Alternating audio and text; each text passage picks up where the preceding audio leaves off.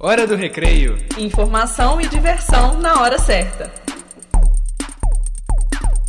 Bom dia! Hoje é dia 10 de março, agora são 8 horas e 40 minutos e em Belo Horizonte faz 22 graus. A previsão para o dia de hoje é de céu parcialmente nublado, com possibilidade de chuva durante a tarde. Pegue seu café, seu pão de queijo e fique ligado nas principais notícias. Educação. MEC faz alterações no principal exame nacional. Os detalhes com Gabriel Gomide. Ontem, o Ministério da Educação anunciou mudanças no Enem. O Exame Nacional do Ensino Médio será realizado em dois domingos, em vez de um final de semana. A mudança foi decidida após uma consulta pública, entre os dias 18 de janeiro e 17 de fevereiro, através da internet. As provas acontecerão nos dias 3 e 12 de novembro. Os estudantes podem se inscrever entre os dias 8 e 19 de maio. Política. Começou nesta sexta-feira o saque das contas inativas do FGTS. A previsão é de que 4 milhões e 800 mil beneficiários nascidos nos meses de janeiro e fevereiro realizem o saque durante o mês de março.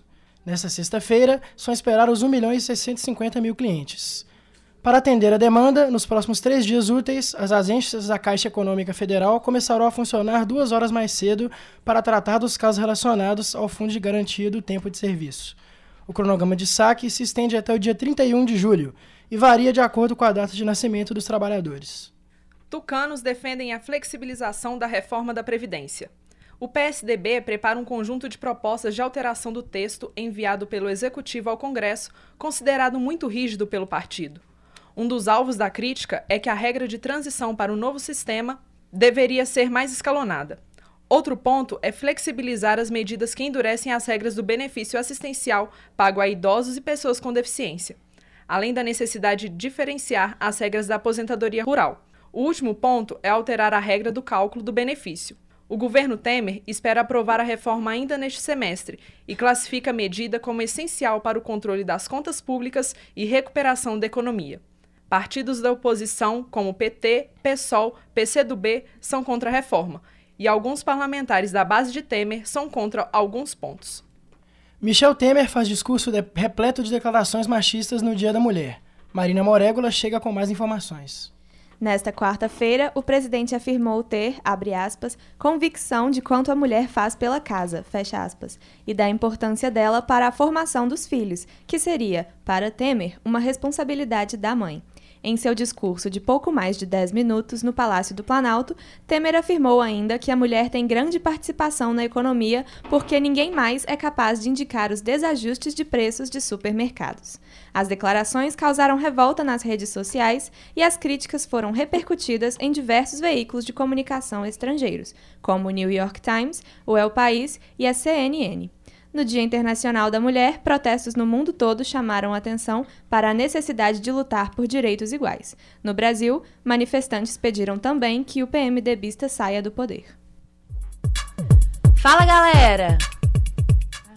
A fabricante de GPS StoneTon Traffic divulgou nessa semana os resultados de uma pesquisa sobre o congestionamento no Brasil em 2016. Ana Martins e Bárbara Ferreira foram ao campus Coração Eucarístico da PUC Minas para ouvir a opinião dos estudantes.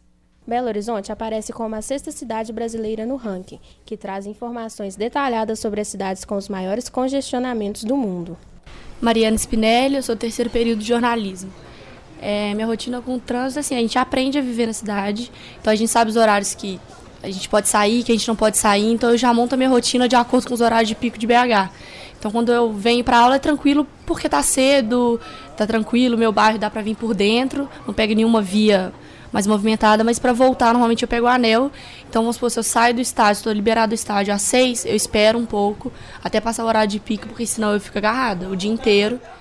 É, meu nome é Isabela Campos Soares, eu tenho 20 anos, faço odonto aqui na PUC. Eu não tenho muita relação com o trânsito de Belo Horizonte, com congestionamento e tudo mais, porque eu moro no, na frente da faculdade. Então eu só atravesso a rua e chego na faculdade. Nos demais dias, quando eu vou para outros lugares, eu prefiro pegar os horários que não são de pico, que não tem muito congestionamento. Eu sou Thaís, eu sou caixa. Ah, o trânsito para mim é bem tranquilo. Eu pego muito cedo, então eu é, tá bem tranquilo o trânsito e na hora de eu vou embora também tá bem tranquilo. Mas quem pega de tarde, o trânsito fica bem difícil, né? Que igual essa semana, os sinais todos parou e ficou tudo congestionado. Renata, balconista. É, o trânsito para mim tem sido um pouco difícil, complicado, porque eu, o meio de eu vir, eu venho quanto de ônibus quanto de metrô. Né, minha opção na parte da manhã está sendo um ônibus que é um pouco mais rápido, mas na parte da tarde, de duas, de três horas para lá, é muito congestionada por causa que eu pego BR, então eu prefiro pegar o metrô. Então o trânsito para eu, a minha comunicação um pouco com o trânsito é um pouco difícil. Cidade. O Ministério Público Federal solicitou que a Justiça anule liminarmente as novas regras da Agência Nacional de Aviação Civil sobre as bagagens em voos. Luísa Couto traz os detalhes. A norma que autoriza companhias aéreas a, co a cobrarem pelo despacho de bagagens entra em vigor na próxima terça-feira. De acordo com o Ministério Público Federal, a cobrança de taxa por despacho contraria o Código Civil, que garante a inclusão da bagagem no valor da passagem. O Ministério Público Federal alega também que a ANAC efetuou a mudança sem avaliar o impacto da medida sobre os passageiros com menor poder aquisitivo. Atualmente, cada passageiro tem direito a despachar 23 quilos em voos nacionais e dois volumes de 32 quilos cada em, voo, em voos internacionais, além da bagagem de mão de até 5 quilos. Com as novas regras, será permitido apenas a bagagem de mão, que poderá pesar até 10 quilos. Polícia Civil de Minas Gerais inicia operação motivada pelo Dia Internacional da Mulher. Mais informações com Ana Paula Pimenta. A operação batizada de Artemis, deusa da mitologia grega protetora das mulheres, foi organizada pela Divisão Especializada de Atendimento à Mulher. Durante todo o mês de março, a Delegacia da Mulher de Belo Horizonte realizará mutirões para instauração e conclusão de inquéritos policiais. A ação já prendeu sete homens acusados pela Lei Maria da Penha. Alguns suspeitos tiveram o pedido de prisão preventiva emitido por representarem risco à vida das vítimas. Segundo dados da Polícia Civil, em 2016, mais de 300 mulheres foram agredidas a cada dia em Minas Gerais. Para denunciar, as vítimas devem ligar para o número 180. Internacional. Após ordem de construção de muro de 3.200 quilômetros de extensão entre Estados Unidos e México, política antimigratória do presidente Donald Trump apresenta resultados. Mais informações com Julia Starr. O número de imigrantes clandestinos diminuiu 40% na fronteira dos Estados Unidos com o México no primeiro mês do governo Trump. O número de mexicanos que entraram nos Estados Unidos foi uma média de 19 em fevereiro, face aos 31,5 em janeiro. A administração norte-americana acredita que políticas mais restritivas contribuíram para os dados. Contudo, as posições de Donald Trump sobre imigrantes são alvos de críticas internacionais. Wikileaks vaza mais de 8 mil arquivos da Agência Norte-Americana de Inteligência. Samuel Lima traz mais informações. Os documentos divulgados pela organização revelam alvos de hacking da CIA, a partir de televisores e smartphones, usados para a coleta de informação. Segundo a Wikileaks, os arquivos representam menos de 1% do que a organização tem sobre a CIA. A agência de inteligência americana não confirmou a autenticidade do vazamento. Presidente da Coreia do Sul sofre impeachment após escândalo de corrupção e abuso de poder. Alexandre Gugelmelli vem com os detalhes. Park Geun-hye foi afastado da presidência da Coreia do Sul na manhã de hoje, após decisão unânime de oito juízes do Tribunal Constitucional. A primeira mulher presidente do país foi acusada de extorsão, suborno, abuso de poder e vazamento de segredos de Estado. O escândalo teve início quando a imprensa revelou que a empresária Choi Sun-sil aconselhava presidente sem aconselhava presidente em assuntos públicos sem exercer nenhuma função oficial. A empresária, por sua vez, é acusada de usar sua amizade com Jun-hee para favorecer seus empreendimentos. Agora, a presidente perdeu a imunidade e poderá ser processado pelo Ministério Público. O dia do julgamento foi marcado por protestos contra e a favor do impeachment pela capital, Seul. Saúde!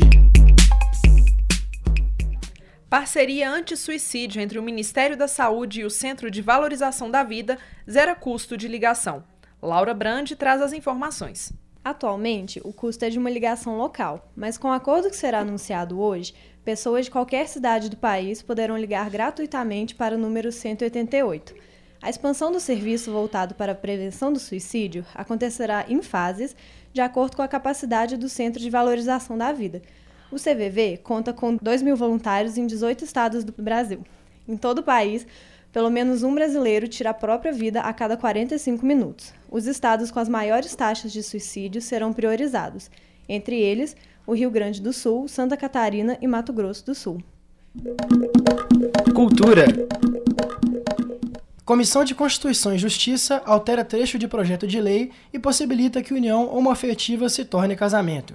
Os detalhes com Leonardo Parrella. A CCJ do Senado aprovou na última quinta-feira o projeto de lei que possibilita que a união estável entre pessoas do mesmo sexo se torne casamento.